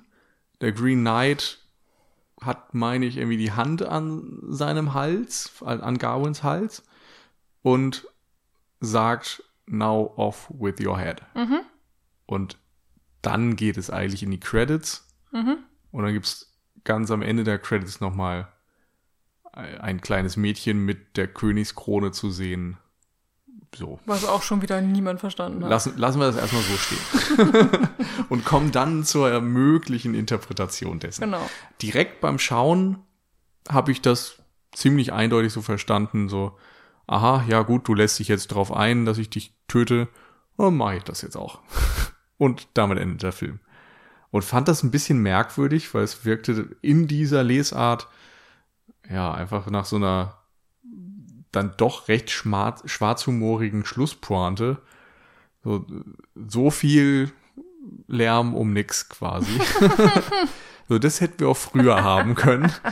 Einfach nur, wenn die, wenn die Konsequenz sowieso die ganze Zeit war, dass am Ende halt alles genau so ist, wie am Anfang in diesen Spielregeln in dem Brief vom Green Knight angekündigt und genauso passiert, fand ich halt ein bisschen, ja, einfach, bisschen für mich stellte sich die Frage, warum dann all das, wenn, wenn da nicht mal irgendwie nochmal eine, eine, Änderung oder eine, eine Subversion dessen stattfindet.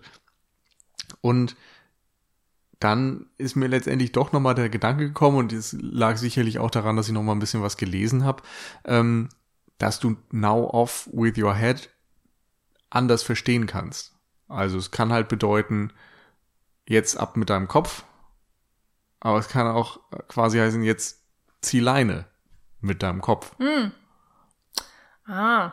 Und dann könnte man sagen, der, der Blow, der äh, ihm zurückgegeben wird, die, die Revanche quasi für den Schlag, ist diese Berührung am Hals, die dort am Ende dann mm. ausgeführt wird. Und damit sind sie quitt. Am Anfang in den Spielregeln ist es auch noch so, dass er sagt oder das drin steht, we will part in trust and friendship, nachdem dieses Spiel durch ist.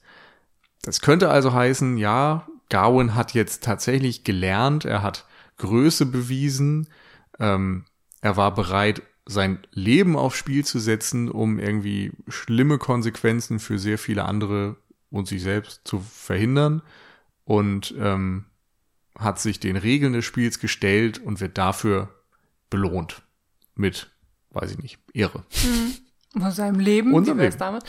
Mhm.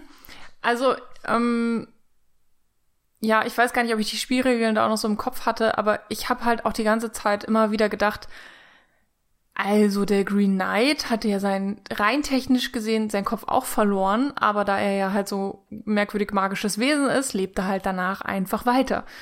Warum kann nicht bei Gawain exakt das gleiche passieren. Und Na, wir weil, wissen weil halt, er ein Mensch ist. Ja, aber wir wissen halt überhaupt nicht, wie der Green Knight überhaupt tickt und was er für, für Mächte hat und, und was, was will der eigentlich? Also, hm. der, das ist so der übelste Troll, wenn man es mal so nimmt, der einfach so, so sein Spiel mit der Menschheit oder mit irgendwelchen Leuten da spielt und ähm, ich habe mir halt, ja, also wir kriegen es halt nicht gezeigt. Das ist dann auch immer sehr schwierig, äh, aber irgendwie macht es auch so ein bisschen Spaß, da so ein bisschen rumzuphilosophieren, was jetzt tatsächlich passiert ist. Aber in meiner Vorstellung dachte ich so, okay, vielleicht kriegt er tatsächlich den Schlag auf den Kopf oder ähm, der Kopf wird ihm abgeschlagen. Für mich war aber nie eindeutig, dass es dann auch gleichzusetzen ist mit seinem Tod. Also wie gesagt, in, in meiner zweiten Lesart wird es ja auch heißen, dass er dann mhm. wirklich freiwillig mhm. gehen gelassen wird, das Spiel quasi gewonnen hat. Das einzige Wichtige ist, dass Garwin das denkt. Dass wenn er geschlagen wird oder den Kopf abbekommt vom Green Knight, dass das sein Tod bedeutet.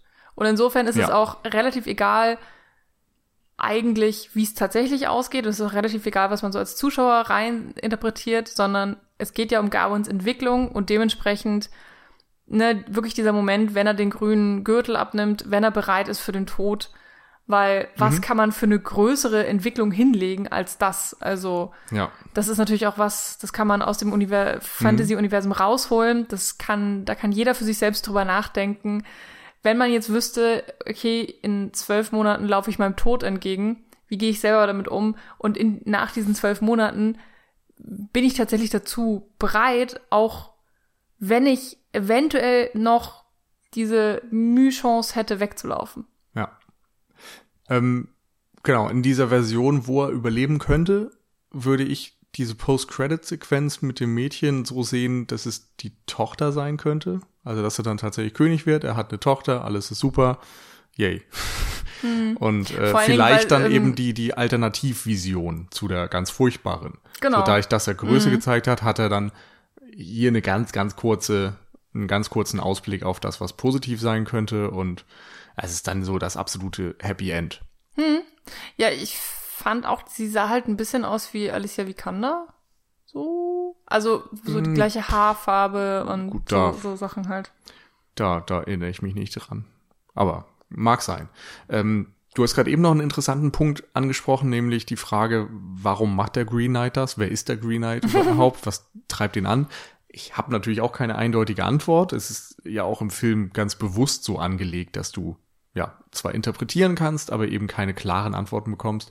Ähm, was aber schon drin ist, was wir noch nicht erwähnt haben, ist, dass ganz am Anfang, als der Green Knight zum ersten Mal auftaucht, äh, die Mutter von ähm, Garwin gemeinsam mit ein paar anderen Frauen, möglicherweise Hexen oder sowas ähnliches, ähm, gezeigt wird bei irgendeinem Ritual. Und wird insofern nahegelegt, dass sie etwas mit dem Auftauchen dieses Green Knights zu tun hat. Ähm, auch wieder sehr, sehr, sehr offen zu interpretieren. Äh, ich habe irgendwie eine Interpretation gehört, da ging es darum, dass vielleicht die Mutter etwas in Garwin sieht, sowohl sein Potenzial als auch eben seine Schwächen und versucht das durch das Auftauchen des Green Knights rauszukitzeln. Und insofern könnte man sagen, ist sie damit extrem erfolgreich, weil so also dieser Character Growth, diese Entwicklung, ne, die, die Heldenprüfung und so weiter, die, die gelingt ihm ja dann letztendlich nach vielen Prüfungen und dieser ganze Struggle zwischen einerseits den, den, ja, dem Potenzial, was da ist, den, den manchmal richtigen Entscheidungen und dem Heldenmut und so weiter auf der einen Seite und dann den ganzen ähm, Fehlern und Makeln auf der anderen und den ganzen, ja, Fail, Fails, die er irgendwie dann hinlegt, ähm, fand ich das eine ganz interessante Lesart. Aber ja, ne, Green Knight könnte auch irgendwie für Natur stehen und für sonst was. Und am Ende ist es auch ein bisschen egal, glaube ich, mhm. weil jeder sich da so seinen eigenen Reim drauf machen kann. Ähm, zumindest ging es mir jetzt so, dass ich direkt nach dem Kino so ein bisschen verwirrt war von diesem Ende, weil ich es eben als eindeutig gelesen hatte und mittlerweile merke ich, wie viel vieldeutiger das ist und wie, wie offen dann doch. Und irgendwie gefällt mir das. Vielleicht müssen wir jetzt noch mal so ein bisschen mehr in, in Richtung Fazit gehen. So was, was, was denken wir denn eigentlich jetzt von diesem Film insgesamt? Wir haben sehr viel interpretiert, sehr viel zu dieser ganzen Charakterentwicklung gesagt, aber weiß ich nicht. was, was nimmst du jetzt mit von The Green Knight? Hm. Hm, hm, hm. Ja, die Frage habe ich mir noch nicht gestellt vorher. Hatte dir denn ähm, gefallen? Vielleicht ganz einfach gesagt. Also tatsächlich die Sachen, die mir am allermeisten gefallen haben, sind die Sachen, die wir noch gar nicht im Podcast angesprochen haben. Absurderweise. Ähm, was halt einfach tatsächlich so die Bildgestaltung angeht, ähm, die Farben, die Landschaften. Es ist, ähm, oh, ich hätte das nochmal recherchieren wollen eigentlich, aber ja, ich glaube, der Großteil ist in Irland gedreht worden. Äh, was glaube ich auch so die Landschaften angeht. Es ist aber auf jeden Fall auch in den USA gedreht worden. Ich weiß halt nicht was was. Vor allen Dingen ist es halt wahnsinnig schwer rauszufinden, äh, wenn man jetzt nur den Film gesehen hat, nicht recherchiert hat, was ist tatsächlich Kulisse und was ist gebaut worden, was ist wirklich, welche Burg gibt es da tatsächlich? Okay, diesen einen Hexenturm, da weiß man ja, gut, den kann es doch nicht geben. Äh, und da kommen wir eben mhm. wieder zurück zu wie was? Wie der Peter Jackson Dings? Ähm, Veta. Veta, danke. ich war bei Rara und dachte so, nee, ist falsch. Oder Weather oder wie die das dann aussprechen. ich sage mal Veta, weil habe ich früher auch gesagt. genau. Ähm, also die ganze, die ganze Welt ist einfach so unfassbar schön anzusehen und so unglaublich gestaltet, wirklich jedes Bild und die ganze Farbkomposition. Du hast halt ganz viele diese grünen Töne, dann so Erdtöne, Grautöne mhm. und dann immer mal wieder diese Orange oder Gold. Ähm, ja, und ich glaube, fast alle, alle anderen Farben werden ziemlich gut irgendwie ignoriert. Also das ist, spannend, wie limitiert der in seinen mhm. Farben ist, aber wie eben mit diesen Farben dann komponiert wird, ähm, wie auch mit natürlichem Licht teilweise unfassbare äh, Lichtgestaltung betrieben wird und dann eben mit äh, sehr gezielt künstlichem Licht. Wir haben manchmal auch ganz krass rotes Licht, ähm, zum Beispiel wenn er da taucht und den Schädel rauszieht. Mhm sowieso diese Unterwasseraufnahme, wenn er da im, im See taucht, so, oh mein Gott, mich so verliebt. Also es gab viele Momente, wo ich einfach wirklich zurückgesessen habe und wirklich nur geschaut habe. Ja. Da lädt der Film für ein. Auch die, diese langen Einstellungen, finde ich. Also mhm. Also wenn er manchmal geritten ist und die mhm. Kamera einfach die gleiche Einstellung eigentlich die ganze Zeit gehalten hat. Also immer wieder im gleichen Tempo äh, sich mit ihm mitbewegt hat, aber dadurch, dass da eben eine Bewegung dann vorhanden war, äh, den Hintergrund immer wieder anders eingefangen hat. Fand ich super. Ähm, und den Ton möchte ich auch nochmal ansprechen. Also sowohl das Sounddesign als auch eben dieser äh, Score, der so ein bisschen an, weiß ich, englische Folklore und, und so klassisch angehauchte Sachen erinnert hat. Ähm, hat einfach ein super stimmiges Gesamtbild ergeben, finde ich. Mm, ja, genau, diese hohen Frauenchöre, genau. die, weiß ich nicht, so Valkyrenmäßig irgendwas so daher singen, so ganz verzaubernd. Mhm. Ähm, man weiß nicht, ist es gut gemeint oder ist das jetzt ein Fluch, den sie aussprechen? Das ist, äh, ja, ja, war ganz abgefahren. Aber es ist insofern sehr einzigartig, sehr erinnerungswürdig. Und das hat mir auch auf jeden Fall sehr gut gefallen. Mm, das stimmt. Also der hat so einen ganz eigenen Look von vorne bis hinten. Auch natürlich, was äh, so Sets haben wir schon auch teilweise erwähnt, aber was die Kostüme auch angeht, also ja. das ist wirklich ganz, ganz abseits von jedem typischen König Artus Quatsch, ähm, was man bisher so gesehen hat. Und da werden sich so viele Freiheiten rausgenommen, die sich aber absolut bezahlt machen, finde ich. Mhm aber narrativ dann nicht so deins, höre ich daraus. Mhm. Also fand ich wirklich sehr schwierig. Der Film hat's leider trotz dieser ganzen tollen bildgestalterischen Sachen und so weiter, also die könnte ich wirklich stundenlang in den absoluten Himmel loben, was beim Podcast jetzt vielleicht nicht so viel mhm. Spaß macht, weil man denkt, ja, guckt's halt einfach, genau. Holt euch eine große Leinwand in irgendeiner Form, ähm, habt ein bisschen Spaß. Ähm, Oh, da war mir echt einfach zu wenig. Also ich weiß ja auch, dass ich dazu tendiere, gerne Filme zu haben mit äh, einer starken Geschichte beziehungsweise mh, mm, einer starken Charakter. Und hier in dem Fall hat mir beides einfach zu sehr gefehlt. Und gerade in der Geschichte, Alter, war das mir zu wenig. Also ich, ich, ich, ich muss auch sagen, normalerweise, was ich am Podcast am meisten mag, am Podcasten, dass ich während unseres Gesprächs nochmal auf neue Gedanken komme, neue Analysen, ähm, dass ich von euch Input bekomme, auf den ich selbst sonst nicht gekommen wäre. Und das hält sich bei diesem Film wirklich so absolut in Grenzen. Und das finde ich irgendwie einfach bisschen schade. Ähm, dass, dass ich das Gefühl habe, ich der konnte mich zu keinem Punkt irgendwie überraschen, außer damit, dass er irgendwie viel weirder war, als ich so gedacht hatte. Aber das meine ich nicht unbedingt nur in einer guten Art. Und ich, der ist einfach so krass vor sich hergeplätschert und auch so die Herausforderungen und dass er die dann halt überhaupt nicht bestehen konnte, so das war alles so durchschaubar und so. Also ich fand es halt auch einfach wirklich uninteressant weil fast immer genau das passiert ist oder Gawain so gehandelt hat, wie ich es mir halt auch gedacht habe, wie ich es von ihm erwartet habe. Und das ist, glaube ich, halt auch Teil des Films. Das soll so, weil das macht halt nochmal deutlich, was für ein schwacher Charakter er auch einfach ist. So darum geht's. Und ich verstehe das irgendwie vollkommen. Ich, ich, ich, ich glaube, zu verstanden zu haben, was der Film von mir will.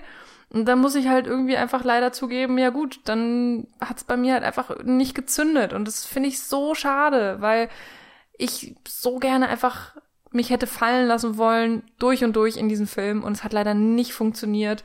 Und äh, ich hatte dann viel zu viel Zeit, auch über den Film einfach nachzudenken. Da war ich halt so ein bisschen in meinem Kopf was auch immer natürlich nicht immer toll ist und konnte vieles gar nicht so genießen. Also wertschätzen auf jeden Fall, aber auch so die visuellen Sachen teilweise es ging das nicht so tief, wie es eigentlich hätte sein sollen. Okay. Ähm, bei mir ist es ein bisschen anders. Ähm, das visuelle, audiovisuelle haben wir angesprochen, das fand ich auch super. Äh, damit hatte ich auch irgendwo nach dem Trailer gerechnet, dass mich das überzeugen würde. Mhm. Und war ja ansonsten bei David Lowry und, und sein Film einfach nicht so hundertprozentig sicher, ob mich das dann ähm, packen könnte und würde. Ähm, und ich finde auch, es war durchaus langatmig in einigen Momenten, aber ich fand es irgendwie nie langweilig. Es hat mich trotzdem immer wieder interessiert, dort beizuwohnen ähm, dass es fragmentiert war, dass die einzelnen Geschichten mm. oder, oder Momente ähm, und Herausforderungen, wie du es genannt hast, nicht so richtig zueinander passen, ist mir auch negativ aufgefallen. Mm. Die Geschichte würde ich auch unterschreiben, ja, aber irgendwie hat mich das trotzdem fasziniert und es lässt mich jetzt auch nach dem Film einen Tag, zwei Tage später nicht so richtig los. Ähm, und ich habe irgendwie das Gefühl, ich werde ihn auf jeden Fall wieder gucken wollen und nochmal überprüfen, wie meine Eindrücke da sind. Ähm, und das ist irgendwie erstmal ein ganz gutes erstes Zeichen. Gleichzeitig muss ich sagen, so direkt nach dem Film und auch jetzt bin ich noch nicht sicher, ob ich den jetzt so richtig gut finde oder nur ganz gut. Aber alleine irgendwie diese, hm. dieser Wunsch, das dann nochmal zu überprüfen, den habe ich nicht bei jedem Film. Hm, also ich, ähm, oh, ich weiß nicht, ob ich die nochmal wiedersehen würde. Ja, klar, bestimmt irgendwann. Also würde, da, da, da dürfen Aber viele steht Jahre, jetzt nicht vorne auf der Liste bei dir. Nee, das, ja. das auf jeden Fall nicht. Ähm, mm, ich fand es auf jeden Fall toll, den gesehen zu haben. Also alleine, weil er so anders ist, weil er wirklich so eigenständig ist. Und ja den Mut hat, vieles Neues irgendwie auch zu versuchen. Also wir haben das am Anfang des Podcasts ja auch so ein bisschen angeschnitten, dass er einfach Sachen anders macht, dass er jetzt vielleicht nicht so die absolut, das absolut klassische Drehbuch hat und so weiter. Und gerade die Entwicklung von äh, Garwin, das, wo ich jetzt paradoxerweise sage, das hat mir nicht gefallen, ähm, vielleicht hat es mir auch nicht gefallen, weil es so gegen äh, die Erwartungen steht oder gegen mm. das, was mhm. ich gewöhnt bin, aber mir hat es auf jeden Fall wahnsinnig gefallen, dass es an, also dass, dass es halt mal anders lief. Ja. Und ja, okay, ich konnte nicht, ich habe gesagt, nur ich konnte nicht irgendwie wirklich überrascht werden, dazu stehe ich auch, aber gleichzeitig wurde man ja dadurch irgendwie auch so ein bisschen gefordert, dass ja, dass es halt so seine seinen eigenen Regeln folgt manchmal. Ich hätte mir halt nur gewünscht, dass es besser zusammenpasst alles und ähm, dass es vielleicht auch manchmal einfach entweder einen Ticken schneller geht oder äh, ich weiß auch nicht, ich habe mich auch teilweise so über die Dialoge geärgert. Ich weiß auch nicht warum, aber ich fand die, ja, muss ich auch nochmal gucken, ob das so ein persönliches Ding ist oder äh, was auch immer da jetzt genauso schief lief, aber Manchmal hatte ich das Gefühl, der wollte einfach noch so ein bisschen gimmicky sein. Also gerade zum Beispiel die Szene mit den Riesen, das war für mich einfach nur so ein Show-off-Moment, aber ja. der sei dem ja meinetwegen auch gegönnt, so, ne, warum nicht? Mhm. Und es aber stimmt, also in solchen Momenten fügt es sich für mich auch nicht komplett ins Gesamtbild ein, sondern es ist so ein bisschen, steht für sich, ähm, dieser narrative rote Faden ist nicht immer da. Mhm.